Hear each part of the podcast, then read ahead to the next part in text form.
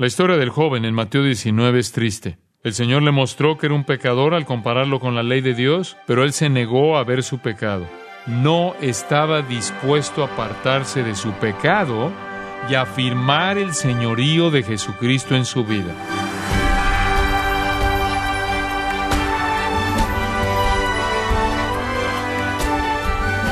Le damos la bienvenida por acompañarnos en su programa Gracias a vosotros con el pastor John MacArthur.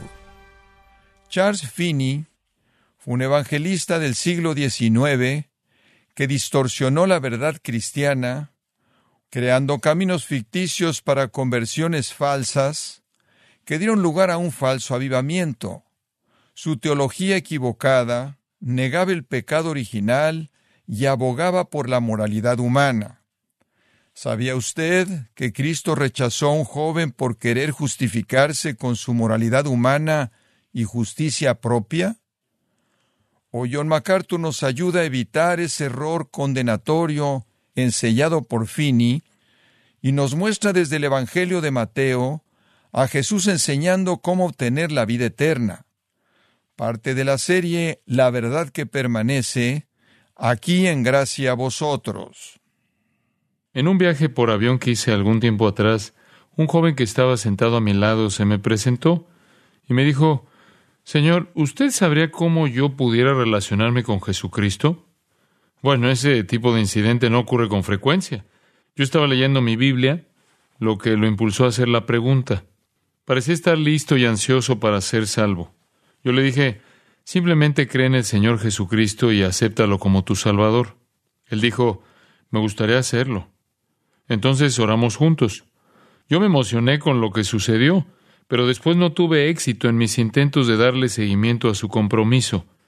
Desde entonces descubrí que no tiene un interés permanente en las cosas de Cristo, en mi opinión. Algunos de ustedes que han compartido el Evangelio de Cristo con otras personas han experimentado esas ocasiones en que alguien a quien ustedes condujeron a Cristo nunca muestra cambio alguno en su vida. Si ustedes han estado luchando por saber por qué sucede eso, entonces creo que encontrarán la respuesta en esta lección. Yo no creo que entendí totalmente por qué eso sucedió hasta que entendí Mateo 19, 16 al 22. Podríamos decir que este pasaje es un ejemplo de otra verdad claramente expresada en Lucas 14, 33. Allí el Señor dijo, Cualquiera de vosotros que no renuncia a todo lo que posee, no puede ser mi discípulo. Esa es una verdad evidente. La salvación no es necesariamente para las personas que dicen una oración o que piensan que necesitan a Jesucristo. Es para las personas que renuncian a todo. Debe haber voluntad de abandonarlo todo para que la salvación sea genuina.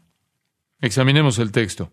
Entonces vino uno y le dijo, Maestro bueno, ¿qué bien haré para tener la vida eterna? Él le dijo, ¿Por qué me llamas bueno? Ninguno hay bueno sino uno, Dios.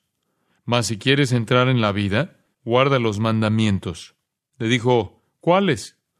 Y Jesús dijo, no matarás, no adulterarás, no hurtarás, no dirás falso testimonio, honra a tu padre y a tu madre, y amarás a tu prójimo como a ti mismo.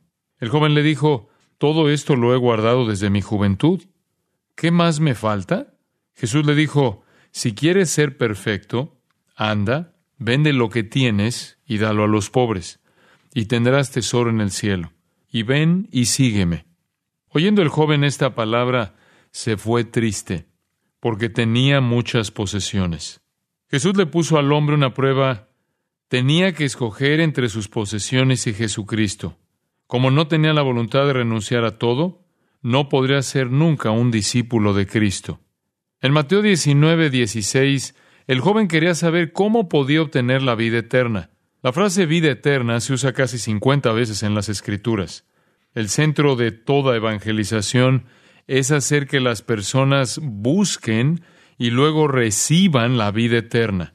Juan 3:16 dice, porque de tal manera amó Dios al mundo que ha dado a su Hijo unigénito, para que todo aquel que en Él cree no se pierda, mas tenga vida eterna. Una gran parte de nuestra labor en la evangelización es llevar a las personas hasta el punto al que había llegado el joven de Mateo 19. Muchos de nosotros pensamos que cuando hacemos que alguien diga, ¿qué necesito hacer para heredar la vida eterna? Todo lo que necesitamos hacer es decir, cree, firma la tarjeta, levanta la mano, camina por el pasillo del templo. Cuando el joven le hizo a Jesús la pregunta correcta, él no necesitó que lo estimularan a leer el Evangelio. Él ya estaba interesado exactamente igual que el joven que me encontré en el avión. Al Señor le hicieron la misma pregunta en varias ocasiones en el Nuevo Testamento. Por ejemplo, en Juan 6:28. El joven era uno de los candidatos a la evangelización más fuertes en el Evangelio de Mateo. Él estaba listo, pero sorprendentemente se marchó sin haber recibido nunca la vida eterna. La razón es sencilla no estaba dispuesto a renunciar a todo.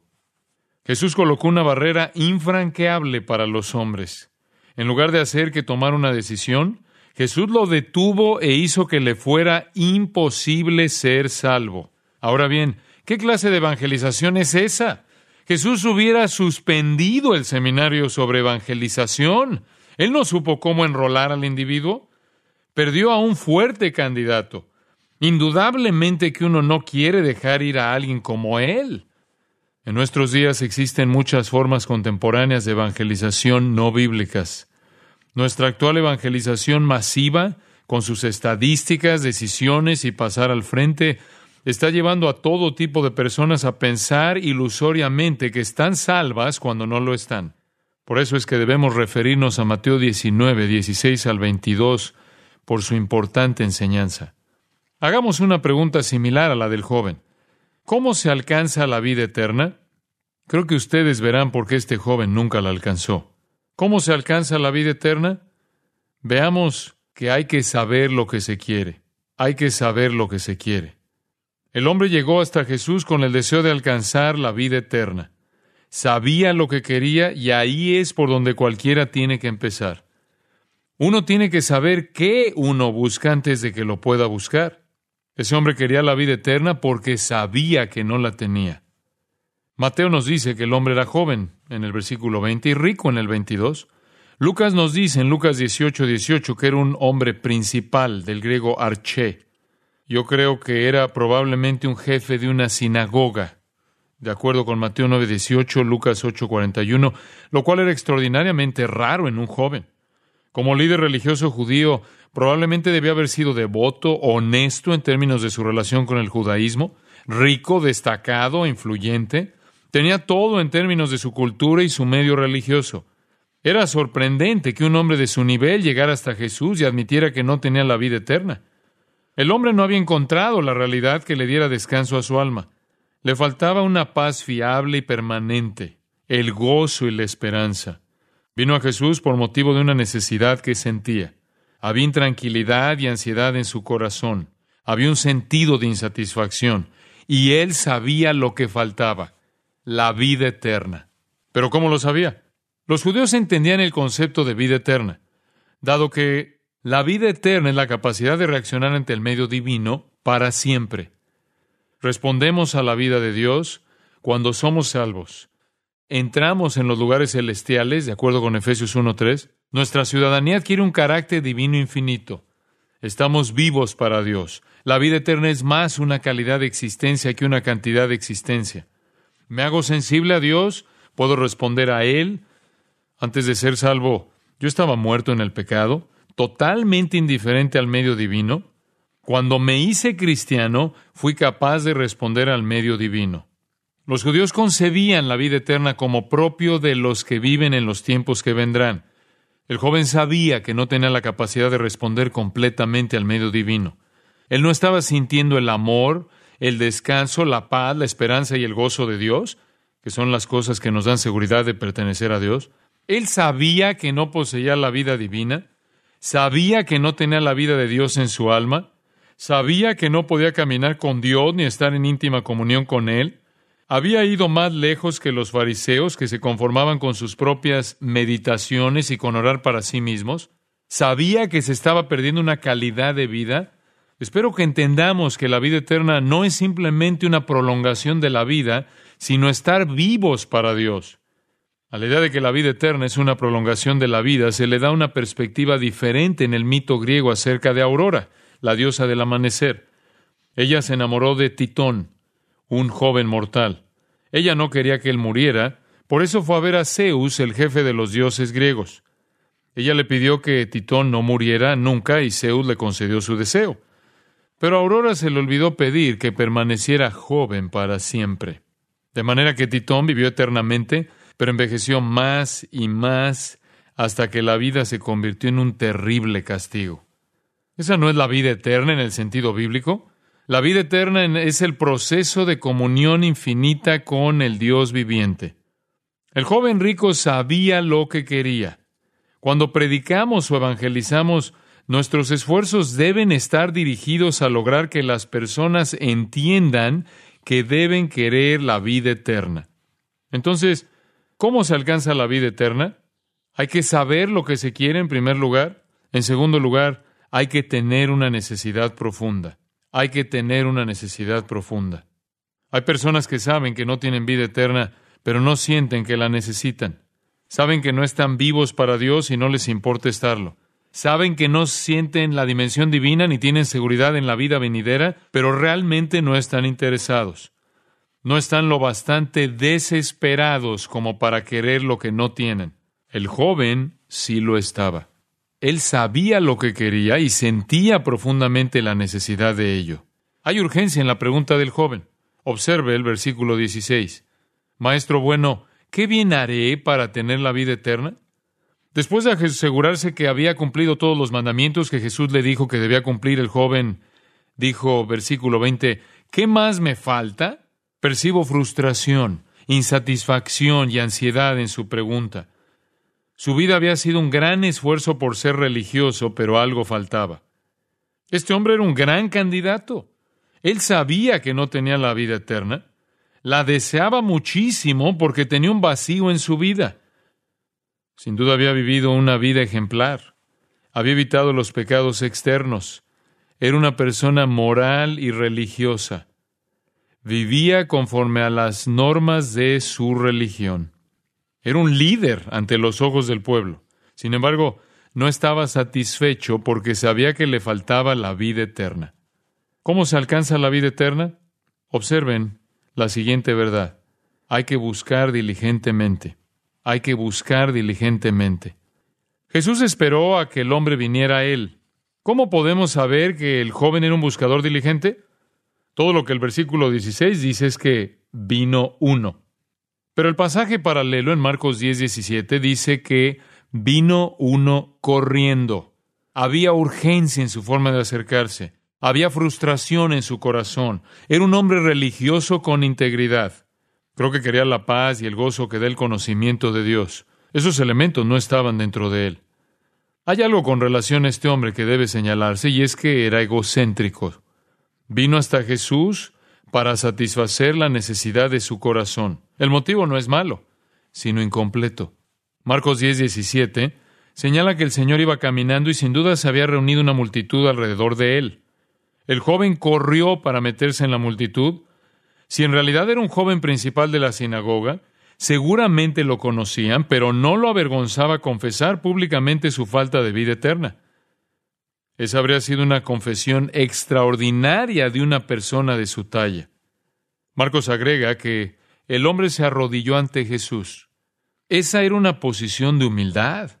Era un hombre de gran integridad, serio, motivado y ansioso. Quería la vida eterna tanto y la buscaba tan diligentemente que no le importaba perder prestigio ante todas las personas que ya pensaban que él era un gigante espiritual. Ahora ustedes pensarán que esa fue una gran oportunidad para que él fuera salvo. Estaba listo para la salvación. Sería maravilloso hacer que alguien como él fuera salvo. Después de todo, necesitamos cristianos ricos e influyentes. Parecía ser un convertido infalible. ¿Cómo se alcanza la vida eterna? Vemos algo más aquí. Hay que ir a la fuente correcta. Hay que ir a la fuente correcta. Hay muchas personas que buscan la vida eterna pero buscan en el lugar equivocado. Satanás tiene religiones falsas por toda la tierra para que la gente busque lo que no deben. Sin embargo, este hombre fue a la fuente correcta. En primera de Juan 5:11 dice, "Y este es el testimonio que Dios nos ha dado vida eterna. Y esta vida está en su Hijo." El versículo 20 dice que Jesucristo es el verdadero Dios y la vida eterna. Jesús no es simplemente la fuente de la vida eterna, Él es la vida eterna misma. El joven probablemente había oído hablar del poder de Jesús, sin duda había oído de su enseñanza porque le dijo maestro, el griego didascale. Él reconoce a Jesús como un maestro de la verdad divina. También Marcos 10, 17 y Lucas 18, 18 señalan que él llamó a Jesús bueno. Hay dos palabras en griego que significan bueno. Kalos se refiere a lo que es bueno en la forma o bueno externamente. La palabra usada en Marcos y Lucas es agathos, que quiere decir bueno por dentro, bueno moralmente o bueno en esencia. Él reconoció a Jesús como una persona moralmente buena. Sabía que Jesús enseñaba la verdad divina y que quizá conocía el secreto de cómo obtener la vida eterna. Yo no creo que el hombre pensaba que Jesús era Dios, ni siquiera creo que pensaba de él en particular como el Mesías, porque se refirió a él como un maestro moralmente bueno. Sí creo que estaba tan impactado con el poder de la enseñanza de Jesús y con el poder de su vida que pensó que él conocía el secreto de la vida eterna y de cómo podría obtenerla. Aunque el hombre no sabía quién era Jesús en toda su amplitud, indiscutiblemente fue a la fuente correcta. Hechos 4:12 dice, y en ningún otro hay salvación, porque no hay otro nombre bajo el cielo dado a los hombres en que podamos ser salvos. ¿Cómo se alcanza la vida eterna? Hay que hacer la pregunta correcta. Hay que hacer la pregunta correcta. Muchas personas han desacreditado al hombre porque preguntó, ¿qué bien haré? pensando que está haciendo una pregunta enfocada a obras a realizar. Por supuesto que su enfoque era funcional, se había formado en el sistema de tradición fariseo, había sido educado para pensar que uno hace cosas religiosas para ganar el favor divino. Pero de todas maneras, pienso que su pregunta fue justa. No hay nada en el texto que indique que estaba haciendo énfasis en una obra en particular. La verdad es que si hay que hacer algo para ganar la vida eterna, hay que creer en Cristo. La voluntad tiene que estar implicada, tiene que haber una respuesta. Él no dijo, ¿cómo puedo ser más religioso? ¿Cómo puedo ser más moral o cómo puedo ser más respetado? Sino que dijo, quiero la vida eterna. ¿Qué hago para alcanzarla? No era una pregunta para tratar de tenderle una trampa a Jesús. No estaba tratando de ofrecer sus pretensiones de superioridad moral como solución para alcanzar la vida eterna. Simplemente hizo una pregunta sincera. La pregunta del hombre recuerda la que le hicieron a Jesús en Juan 6:28. ¿Qué debemos hacer para poner en práctica las obras de Dios? Esa sí fue una pregunta orientada a una obra a realizar. Jesús respondió en el versículo 29, Esta es la obra de Dios, que creáis en el que Él ha enviado. Debemos actuar con fe, activando nuestra voluntad de creer en Cristo. El hombre también preguntó, ¿qué bien haré? Él sabía que tenía que hacer algo auténticamente bueno. ¿Cómo se alcanza la vida eterna? Observe a continuación que hay que confesar su pecaminosidad. Hay que confesar su pecaminosidad. La respuesta de Jesús es sorprendente.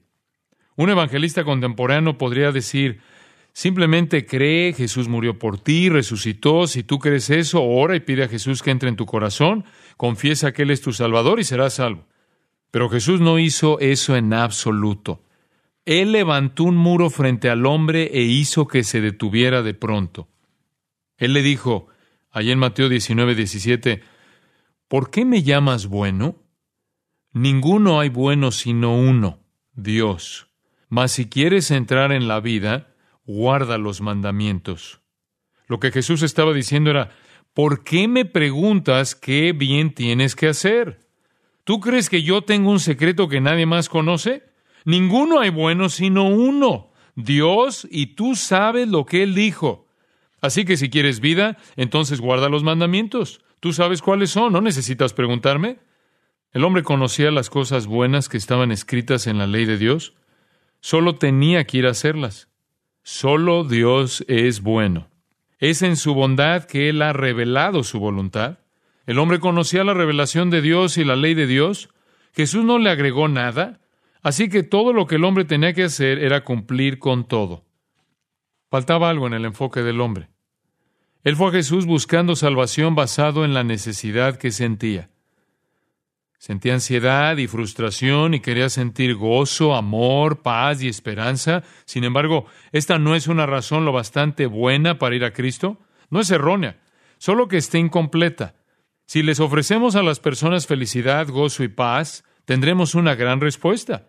Lo único que tendremos que hacer es encontrar a todos los que están psicológicamente incompletos. Si podemos ofrecerles a las personas la panacea para sus ansiedades por medio de Jesús, lo aceptarán enseguida. Pero esa no es una comprensión completa de la salvación. Jesús le dijo al hombre que lo único que no había hecho era algo que ya sabía hacer y que era cumplir con todo lo que Dios había revelado en su palabra para que se hiciera. Necesitaba guardar los mandamientos. Uno dice, nadie puede hacer eso. Así es. Jesús le dijo que guardara los mandamientos para que se diera cuenta de que no podía hacerlo. El problema del hombre era su pecado. Ni siquiera se había mencionado. No se daba cuenta de que ofendía a un Dios santo. Su deseo de vida eterna estaba envuelto en sus propias ansiedades y necesidades. No tenía noción de la afrenta que había sido subida a un Dios infinitamente santo. Esa comprensión es necesaria para entender la verdad de la salvación.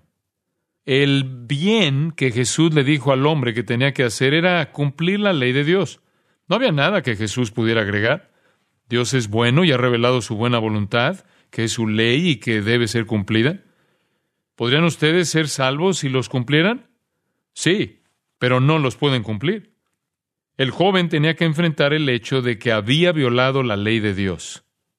No se puede llevar a las personas a Jesucristo simplemente sobre la base de sus necesidades y ansiedades psicológicas o la falta de paz, esperanza, gozo, felicidad deben entender que la salvación es para las personas que quieren rechazar las cosas de esta vida y acudir a Dios.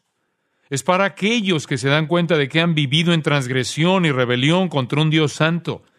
Tienen que querer cambiar, confesar su pecado y confirmar su compromiso de vivir por su gloria. Todo lo que el joven sentía era una necesidad personal. Él sentía ansiedad y sentía que algo faltaba en su vida.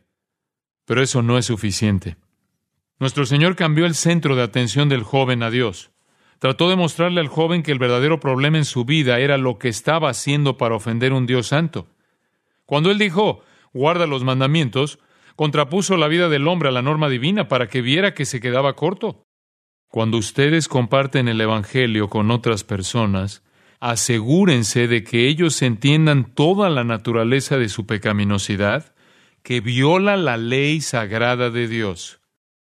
Toda evangelización debe tomar al pecador imperfecto y contraponerlo a la ley perfecta de Dios para que pueda ver su deficiencia. Ese es un elemento esencial. La evangelización que trata solo de las necesidades, los sentimientos y los problemas de los hombres carece de un verdadero equilibrio.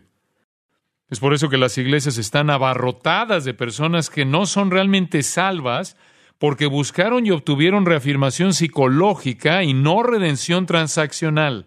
¿Por qué creen ustedes que Pablo se pasó los primeros tres capítulos de Romanos afirmando la pecaminosidad del hombre antes de llegar al tema de la salvación? Porque de lo que se trata es del pecado de los hombres. El joven rico no se daba cuenta de que ofendía a Dios. ¿No había arrepentimiento en él? Yo creo que el arrepentimiento debe anteceder a la salvación, como lo vemos en Mateo 5.4. El hombre necesita manifestar las actitudes que Cristo presenta en las bienaventuranzas. Necesita implorar perdón a Dios. Necesita tener sentido de la humildad. Necesita manifestar un corazón desconsolado, que está abrumado por su pecado. Pero el hombre principal no lo tenía. Él quería satisfacer sus necesidades psicológicas y punto. No veo su arrepentimiento por su pecado en lo absoluto en este pasaje. No lo veo entristecido de haber ofendido a Dios y no lo veo ni siquiera consciente de su pecado. Uno no debe acercarse a las personas sobre la base de que Cristo satisfará sus necesidades psicológicas. Esto pudiera parecer herejía, pero ¿sabían ustedes que Dios no tiene un plan maravilloso para sus vidas? A menos que consideren el tormento eterno un plan maravilloso. Él tiene un plan terrible para aquellos que no conocen a Cristo. Cuando nos acerquemos a las personas quizá deberíamos decir, ¿ustedes sabían que Dios los ama y tiene un plan espantoso para sus vidas? Debemos enfrentar el problema del pecado. En el Salmo 7:11 del Antiguo Testamento dice, Dios está airado contra el impío todos los días. Un Dios bueno, santo y puro no puede tolerar el mal. Por lo que Jesús afirma, lo que siempre debe afirmarse, existe una ley divina que debe guardarse. Si se viola esa ley, se está bajo el juicio de Dios.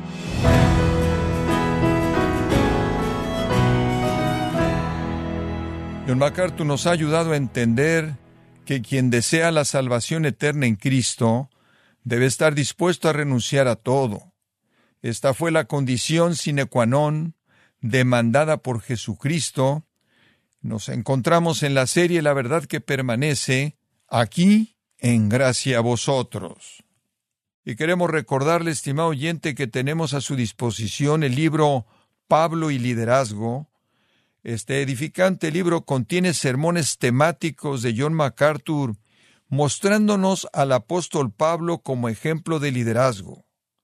Puede adquirirlo en su librería cristiana más cercana o en gracia.org.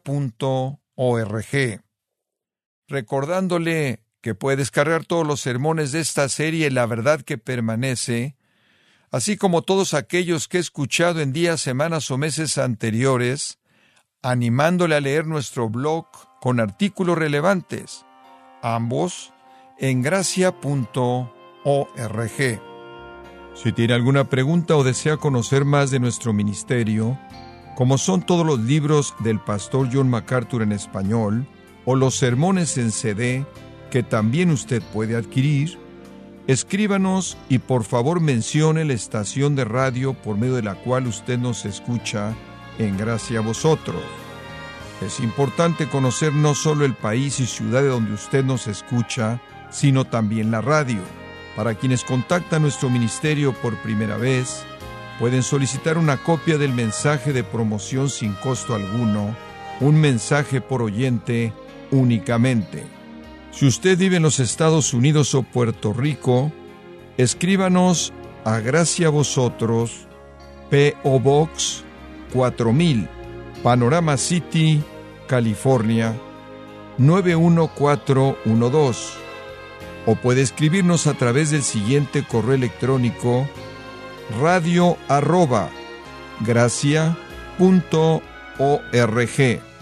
Y queremos agradecerle desde el fondo de nuestro corazón su tiempo y sintonía, y en nombre de John MacArthur y del personal de este organismo, invitarle para que nos acompañe en la próxima edición y así juntos continuar desatando la verdad de Dios un versículo a la vez, en gracia a vosotros.